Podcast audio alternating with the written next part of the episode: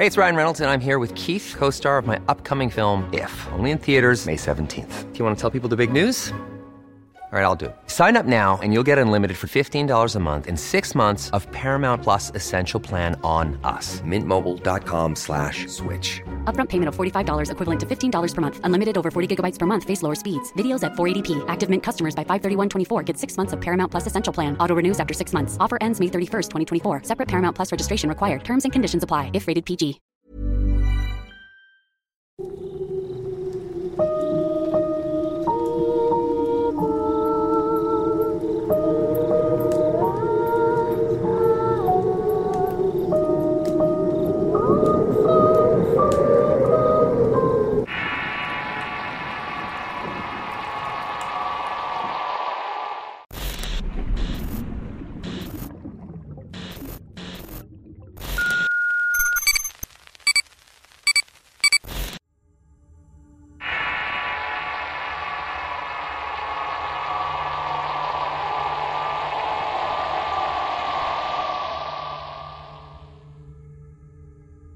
Soy originaria de Mexicali, Baja California, México, pero vivo en Pico Rivera, California, en Estados Unidos.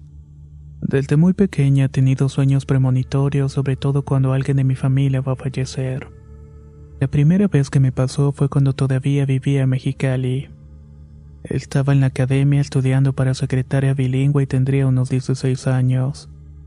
Mi tía política llevaba varios meses en coma. Tenía cáncer de estómago y mi madre todos los días en las noches iba a cuidarla ya que ella estaba internada en el Seguro Social. La noche anterior en que ella muriera soñé que yo iba a la tienda de la colonia y que en el mostrador había un gran ramo de rosas rojas. Mi madre es una mujer muy supersticiosa. Me dijo que cuando alguien soñaba con flores o mucha gente reunida era que alguien iba a morir. Al día siguiente de haber soñado el gran ramo de rosas rojas, cuando llegué de la academia me encontré con la noticia de que mi tía había fallecido. En su velorio no hubo otra clase de flores que no fueron rosas rojas. Yo no sé si esa era su flor preferida, pero todas las coronas eran de ese color. El segundo relato es del sueño premonitorio que más me ha impactado y fue sobre mi cuñado. Él trabajaba en basurero revisando los gases que producen la basura enterrada y los mandaba a diferentes ciudades. Vivía aquí en el condado de Los Ángeles, en California. El día lunes yo soñé que él se había enojado conmigo porque yo iba a ir a una fiesta. Había dejado la casa y no le había ofrecido de comer. En la mesa había un gran plato de pollo crudo destilando sangre y llegaba una camioneta llena de gente atrás de la cajuela pero lo raro era que de aquí en Estados Unidos no es permitido que la gente se siente en las trocas sin protección. Era un lunes y le llamé a mi hermana para contarle el sueño. Ella me dijo que le iba a hablar porque él andaba trabajando y estaba muy ocupado. Ese día pasó normal, pero el viernes de esa semana me andaba buscando para decirme que él había fallecido. Iba manejando y tuvo un accidente y se volcó el automóvil. Él salió volando por la ventana pues no traía su cinturón de seguridad. Cayó frente a una iglesia, se golpeó la cabeza y murió en camino al hospital. Fue una gran pérdida para toda la familia. Otro de mis premoniciones fue la de mi expareja, el cual es el padre de mi hijo. Él y yo teníamos una muy buena relación de amigos y ya saben, más vale un buen amigo que un mal amor. Pero después de tener a mi hijo me confesó que era homosexual. Después de eso tuvimos muy buena relación y era mi amigo y confidente. Para esto yo siempre supe que él iba a morir joven. Hasta se lo dije en varias ocasiones. Entonces un día, hace 15 años, estábamos sentados en la sala de su casa y le dije que un día cuando estuviera enfermo yo lo iba a cuidar. Él ya se me había confesado y me preguntó, aunque ya estés casada. Yo le respondí que sí mientras le apretaba la mano. Pasó el tiempo y un día tuve un sueño. Había una fiesta en su casa y yo siempre iba a sus fiestas porque mi hijo tenía muy buena relación con toda la familia. Yo llegaba y miraba a cada uno de los familiares menos a él. Esa semana me llamaron para decirme que le habían encontrado cáncer en el estómago. En cuanto me lo dijo, yo sabía por mi sueño mi presentimiento de toda la vida que él iba a morir joven y que no iba a sobrevivir a aquella enfermedad.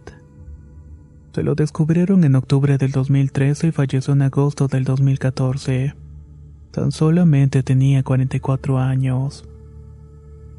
La última premonición que les contaré fue una de mis hermanos. Un sábado soñé que a mi sobrina se le comían los gusanos. Me levanté y le dije a mi esposo que alguien se iba a morir porque había soñado con dichos insectos. Luego el domingo soñé que estaba en Mexicali haciendo honores a la bandera como todos los lunes en la primaria. Pero veía carros estacionados en el centro de la calle porque no había suficiente estacionamiento. En la madrugada del martes me habló mi hermana para decirme que mi hermano había fallecido. Me tomó por sorpresa porque él tenía 53 años. Yo sabía que estaba enfermo, pero nunca pensé que iba a morir. Llegamos a Mexicali el jueves y lo velamos porque iban a cremarlo. Y así como soñé los carros estacionados en medio de la calle, así estaban afuera de la funeraria. Nunca imaginé que unas horas después en el velorio de mi hermano, mi hermana fallecería de un ataque al corazón. Ella era la mamá de la sobrina que soñé devorada por los gusanos. Fue como una pesadilla estar velando a mi hermano y que mi hermana muriera de un ataque al corazón en pleno velorio. Una pérdida lamentable para la familia.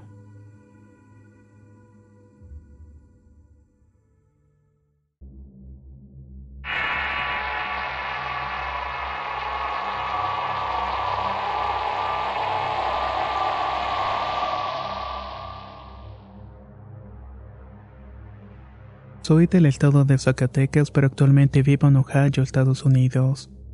Les quiero contar un relato de mi tía abuela ocurrido en un rancho llamado Baral cerca de Aposol. Mi tía Sebastián actualmente tiene 102 años de edad. En ese tiempo era una mujer joven que se encontraba embarazada de mellizos. Llegó el día en que comenzó a entrar en labor de parto y entonces llamó a la partera. Todo el procedimiento estuvo bien, pero después de haber dado a luz ella se desmayó. Trataron de reanimarla y no lo lograban. Se encontraba muy mal, así que la llevaron al hospital del pueblo. Después de aplicar los protocolos de resucitación, le dieron por muerta. Desconsolados, la familia regresó de nuevo al rancho y la recostaron en una tabla. Allí empezó la gente a velarla llorando amargamente. Cuando regresó, abrió los ojos y empezó a hacer señas con las manos. Todos se horrorizaron con semejante movimiento. Sobre esto el punto de vista de mi tía es que ella se sintió en un sueño profundo en el cual iba caminando por un lugar desconocido. De repente se dio cuenta que le iban persiguiendo unos toros. Tenían cuernos muy grandes y ella corrió intentando escapar de esos animales en una estampida que la estaba siguiendo. Tenían cuernos muy grandes y ella corrió intentando escapar de esos animales en estampida que la seguían. Pasó por un camino muy angosto y salió a unos barrancos. Ahí tenía una pequeñísima vereda por la cual caminar. Asustada, continuó corriendo tratando de buscar refugio o auxilio. Cuando cerca vio una casa de una puerta muy grande que se encontraba entreabierta. Pensó en refugiarse allí y pedir ayuda y se metió a la casa muy asustada. Ahí salió un hombre mayor con una barba cana que le dijo: ¿Qué te pasa? ¿Por qué entraste de esa manera? Ayúdeme, me vienen siguiendo unos toros enormes, le contestó ella. No hay nada por aquí. Vete ya, le dijo el hombre con cierto desdén. No, por favor, déjeme quedar. Le rogaba mi tía, pero el señor insistía, aunque en un tono más amable. No, no puedes entrar. Tú debes algunas monedas y tienes que pagarlas. Tienes muchas cosas que hacer, así que anda y vuelve. Desconcertada mi tía abuela le preguntó al hombre que cómo podía volver a su casa.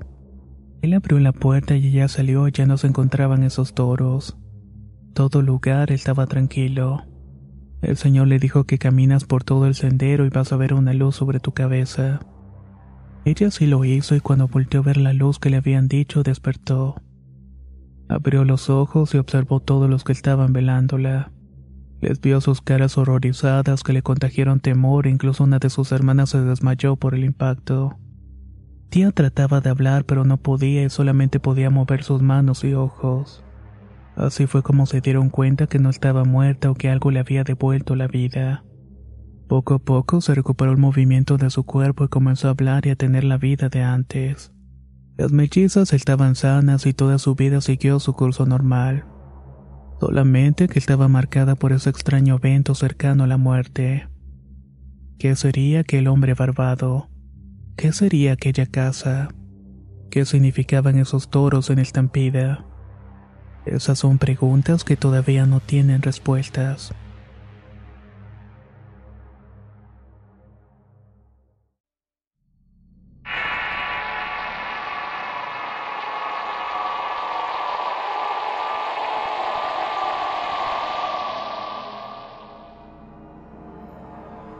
Este relato que voy a contar es de la familia de la novia de mi hermano.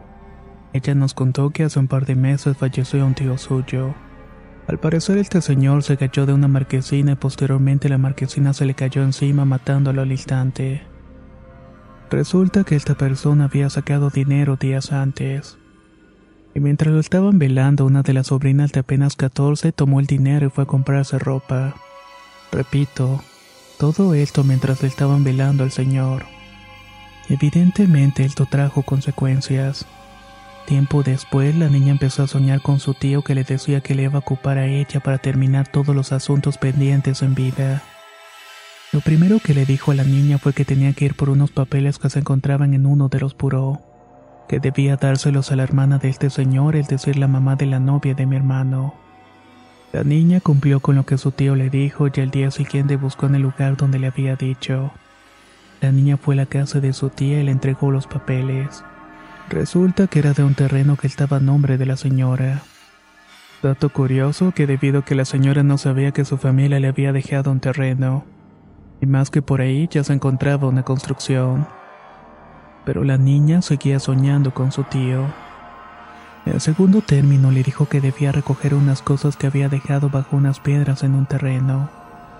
El único problema es que la niña no recordaba el lugar exacto de ese sitio.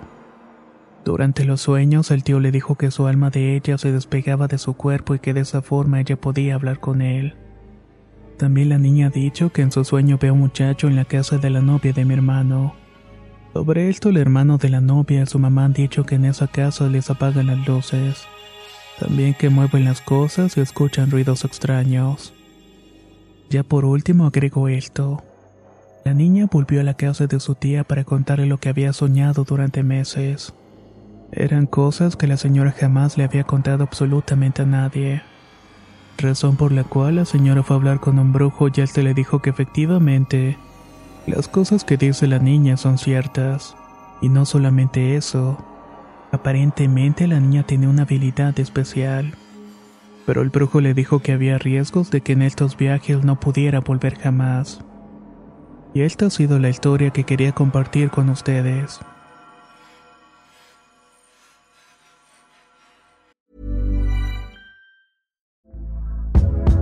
Hey there, it's Michelle Norris. I'm host of a podcast called Your Mama's Kitchen. When I travel, I'm usually looking for a way to find a taste of home when I'm not at home. And one of the things I love to do when I am at home is entertain. And Airbnb allows me to do that. When I was in California recently, I rented a house that had a great kitchen. And when we were sitting around the table, we we're all thinking, we're in someone else's house. Someone could be in all of our homes as well. If you have a home, but you're not always at home, you have an Airbnb. Your home might be worth more than you think. Find out how much at airbnb.com/slash host. How would you like to look five years younger? In a clinical study, people that had volume added with Juvederm Voluma XC in the cheeks perceived themselves as looking five years younger at six months after treatment. Look younger, feel like you. Add volume for lift and contour in the cheeks with Juvederm Voluma XC. Reverse signs of aging by adding volume to smooth laugh lines with Juvederm Volure XC. For important safety information and to find a licensed specialist, visit juvederm.com. That's J U V E D E R M.com. Not for people with severe allergic reactions, allergies to lidocaine, or the proteins used in Juvederm. Common side effects include injection site redness, swelling, pain, tenderness, firmness, lumps, bumps, bruising, discoloration, or itching. There's a risk of unintentional injection into a blood vessel, which can cause vision abnormalities, blindness, stroke, temporary scabs, or scarring. Talk to a licensed specialist to find out if it's right for you. La primavera está aquí, así que es el mejor momento para sacar lo viejo de la rutina y vivir nuevas experiencias, entre ellas nuestros estrenos de terror. y hasta una nueva manera de obtener dinero con tus compras gracias a iBota. iBota es una app que puedes descargar totalmente gratis y que te da la mayor cantidad de dinero en efectivo en cientos de artículos y marcas. No solo las botanas que disfrutas mientras nos escuchas. Olvídate de otras apps que son igual que brujos charlatanes y solamente te dan puntos fantasmas. Con iBota simplemente agrega tus ofertas a la aplicación y obtén dinero real que podrás transferir a tu cuenta bancaria, PayPal o tarjeta de regalo. No lo dudes y únete a una comunidad con 50 millones de usuarios que ya disponen de los beneficios de más de 2.700 marcas y tiendas, como Lowe's, Macy's, Sephora y Best Buy. Y para que termines de convencerte, en este momento iBota está ofreciendo a nuestro público 5 dólares solo por probar iBota usando el código ROR cuando te registras. Solo tienes que ir al App Store o Google Play Store y descargar la aplicación iBota gratis para comenzar a ganar dinero en efectivo y usar el código ROR. Esto es iBota en Google Play o App Store y usa el código ROR. Aprovecha los nuevos comienzos y corre a descargar la aplicación para ganar más cashback.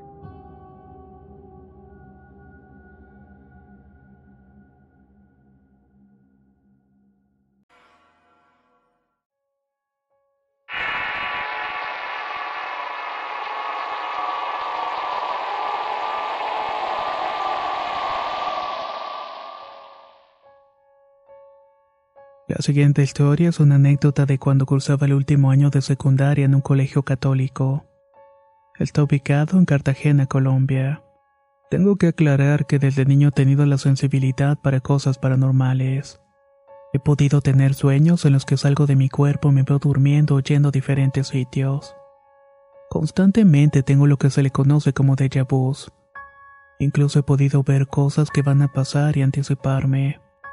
Para los inicios del mes de marzo del 2017 una noche tuve el siguiente sueño.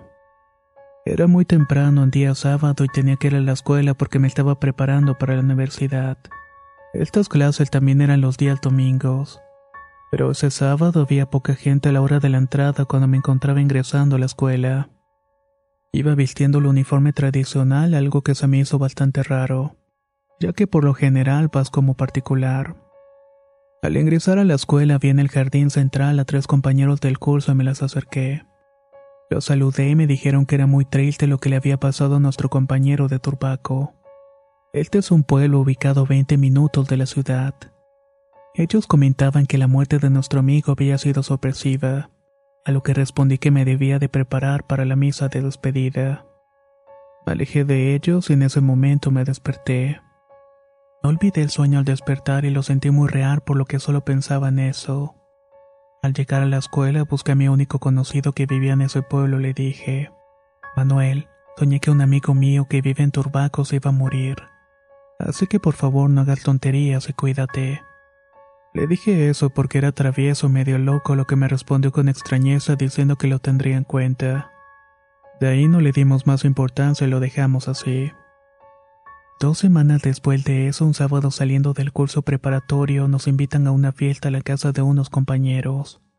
Robinson, mi único amigo para ese momento, me dijo que fuera, pero me negué, ya que quienes organizaban esa fiesta no eran de mi curso y no me gustaba ser un extraño en la casa de otros. Me enteré que la fiesta fue un desmadre que duró hasta el amanecer y como al día siguiente teníamos clases, nuevamente no esperaba ver a mi amigo Robinson. Sin embargo, ahí lo encontré en una tienda cercana a la escuela y faltaban cinco minutos para empezar las clases. Se le veía con resaca muy tomado. Le pregunté qué hacía allí y me dijo que no lo sabía, que por el instinto de responsabilidad había intentado ir a clases pero que no se sentía muy bien. Sus ojos estaban algo amarillentos y le dije que entráramos a clases y que ahí se durmiera un rato, y que por lo menos tuviera la asistencia. Él estuvo de acuerdo e ingresamos, pero como estábamos en salones diferentes no lo vi más. Pero me lo encontré a la salida en la misma tienda. Me dijo que fuéramos a tomar cervezas, pero me negué y le dije que mejor a la próxima. Que se veía mal y hasta le pedí que por favor se fuera a su casa a descansar un poco. Me dijo que estaba bien y nos despedimos y lo dejamos así. Al día siguiente había clases normales y como era costumbre me encontraba con Robinson antes de iniciar en el parque central de la escuela. Llegué buscándolo con afán como todos los días, pero no lo encontré. Se me hizo muy extraño porque él era muy puntual y jamás faltaba clases. No le di importancia y me fui a formar. Pasamos unos minutos y el director de la escuela empezó pidiendo una oración por un compañero que se encontraba mal en el hospital.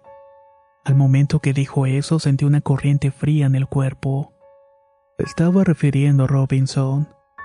De inmediato llamé a su hermano mellizo que me dijo que el día anterior en la tarde al llegar de la casa se había acostado a descansar, pero que luego se levantó gritando de dolor y decía que sentía que le enterraban agujas en los ojos. Así que lo llevaron al hospital donde lo sedaron porque había tenido un derrame cerebral. Resulta que Robinson tenía una deformidad vascular llamada neurisma, que es cuando una vena o arteria tiene una pared más débil y sale hacia un globito que puede reventarse con la presión. Él tuvo dos semanas en coma y resultó una operación de cerebro para intentar reparar el daño, pero la operación no salió bien y tuvo un derrame cerebral. En la mañana del viernes 29 de marzo del 2017 llamé a su hermano y me dijo que a mediodía lo iban a desconectar. Salí corriendo para el hospital y a las 6.30 de la tarde falleció. En ese lugar me enteré que Robinson llevaba un mes viviendo en Turbaco. Nunca me lo había dicho porque era normal que viviera cambiándose de residencia. Al día siguiente era sábado y el curso de preparación fue cancelado. Pero en la escuela se dio el punto de encuentro para dar honores a Robinson. Al llegar a la escuela me di cuenta que estaban entrando un sábado vistiendo el uniforme tradicional. Veía a las mismas tres personas que estaban en aquel sueño. Hablaban de lo triste de su pérdida y fui yo quien les dijo que él estaba viviendo en Turbaco. Me despedí de ellos y le dije que me iba a organizar la misa de despedida, pues fui yo quien escribió y leyó las palabras de honor en su misa de velación. Enterramos esa tarde a Robinson y esa noche Manuel me dijo, ¿te acuerdas que me dijiste que tu amigo de Turbaco se iba a morir? Que no hiciera pendejadas. En ese momento lo recordé, recordé el sueño que pasó tal cual lo había descrito. Siempre me pregunto qué hubiera podido pasar si le hubiera advertido a mi amigo de la muerte. Pues se concluyó que la mezcla de alcohol y falta de sueño aceleraron su pulso cardíaco al punto de romper la vena que produjo el derrame. Después de eso soñé muchas veces con él. Hablábamos y él estaba rapado por igual de cómo quedó después de la operación. Vestía de blanco y yo le decía que se veía horrible rapado. Él se reía y me decía que estaba bien y que pronto le crecería. Me contó varias cosas acerca de la muerte que no puedo recordar al despertar. También me dijo el lugar en el cual estaba. Soñé nuevamente con él y que le había crecido el cabello. Me decía que esa vez era su despedida y nunca más lo volví a soñar.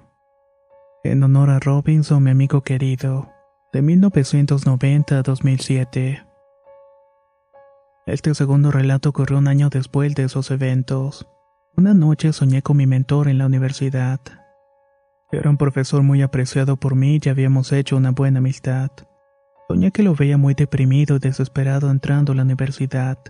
Subía corriendo las escaleras y sujetando una bolsa de papel con una botella de licor adentro.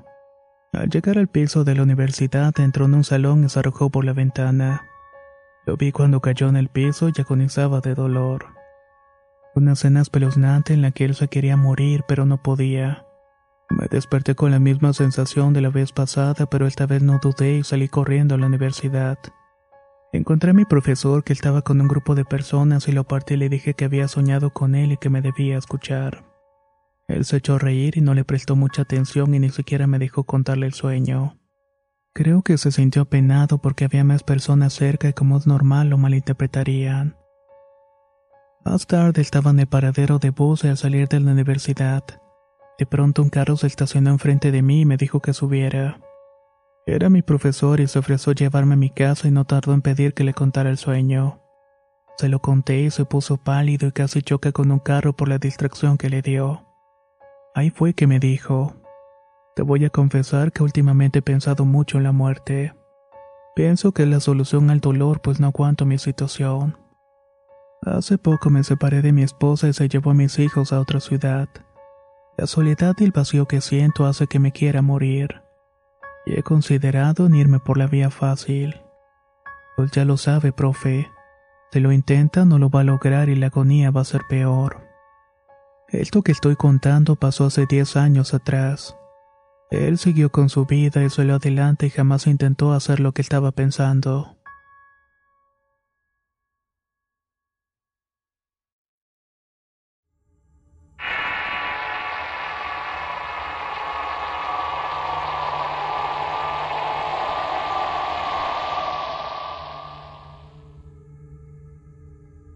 Soy del Bajío y me gustaría compartir algunas experiencias que han ocurrido en mi familia. La primera le pasó a un primo que ya está algo grande. Dice que por las noches cuando todos los demás están durmiendo o simplemente cuando se encuentra solo, le aparece la muerte y lo amenaza con llevarse su alma. Pero en una de esas ocasiones él respondió que el único que puede hacer es Dios. Y mientras señalaba un crucifijo en la pared, la muerte volteó a verla y le dijo, ¿Y tú lo conoces? Él no es como está representado. En otra ocasión soñó que estaba en una funeraria. A él le señaló el ataúd y le dijo que se iba a ver al mismo dentro. Sin embargo, cuando se fijó, en realidad el que estaba dentro era un vecino de la tercera edad que sufría de diabetes. Unas semanas después de este sueño nos enteramos que el anciano había fallecido a causa de la enfermedad. Cuando él nos contaba todo esto, ningún familiar, tías o mi mamá le creían ya que sabía que era un borracho. En otra noche que se encontraba solo se le volvió a aparecer la muerte, a lo que le dijo que se manifestara algunos de sus familiares para que le creyeran. Una vez dicho esto, la noche siguiente se le pareció a otro primo. Al verla se espantó y salió corriendo a la calle. Ya en la mañana le contó a mis tías, pero tampoco le creyeron pero a causa del susto él sufrió de una diarrea durante toda la semana. La siguiente historia ocurrió hace una semana aproximadamente. Mi mamá llegó de la panadería donde trabaja como eso de las 5 de la mañana. Cuando durmió tuvo un sueño bastante raro en el cual muchas personas que jamás había visto pasaban caminando por toda la casa sin rumbo alguno. Se levantaban de la cama y pasaban por mi cuarto y me vio quejándome de un dolor en el estómago. Ella me preguntaba por qué no me daban una pastilla y luego me llevó al baño a darme la medicina. Posteriormente fue al cuarto de mi hermano mayor a despertarlo para que se escondiera también, ya que afuera estaba repleto de personas desconocidas. En ese momento se dio cuenta que había dejado solo a mi hermano menor y no quiso ir a despertarlo por el miedo de que esas personas nos vieran. Escondida vio pasar una persona exacta igual que a mí. Estaba vestido con ropa para ir a trabajar. Detrás de él entró un señor parecido a mi padre. En fin, estos dobles la empezaron a sujetar con intenciones de causarle daño y nosotros no hacíamos nada para evitarlo. Cuando se escuchó una voz a lo lejos era mi papá que le estaba despertando, ya que cuando él se iba a trabajar vio que estaba manoteando la nada. Ahí fue cuando acabó todo eso y llegaron a la conclusión de que nos habían traído malas vibras del lugar al cual habíamos visitado el día anterior el cual era San Juan de los Lagos. Esa es una ciudad con muchas iglesias y pues nosotros creemos que en ellas se esconden muchas cosas malas que tratan de alejarnos de Dios. ¿Qué les ha parecido el compilado de historias del día de hoy? Puede que no sean las más aterradoras, pero ciertamente nos deja claro que existen cosas que funcionan fuera de nuestra comprensión. Y mientras más y más pensamos en tratar de descubrir qué es lo que pasa realmente, Muchas veces no existe la lógica. Si te quedaste intrigado, igual te serviría consultarlo mientras duermes. Tal vez si terminas descubriendo algo. Espero tengan un excelente día o noche. Soy Antonio de Relatos de Horror y nos escuchamos en el próximo relato.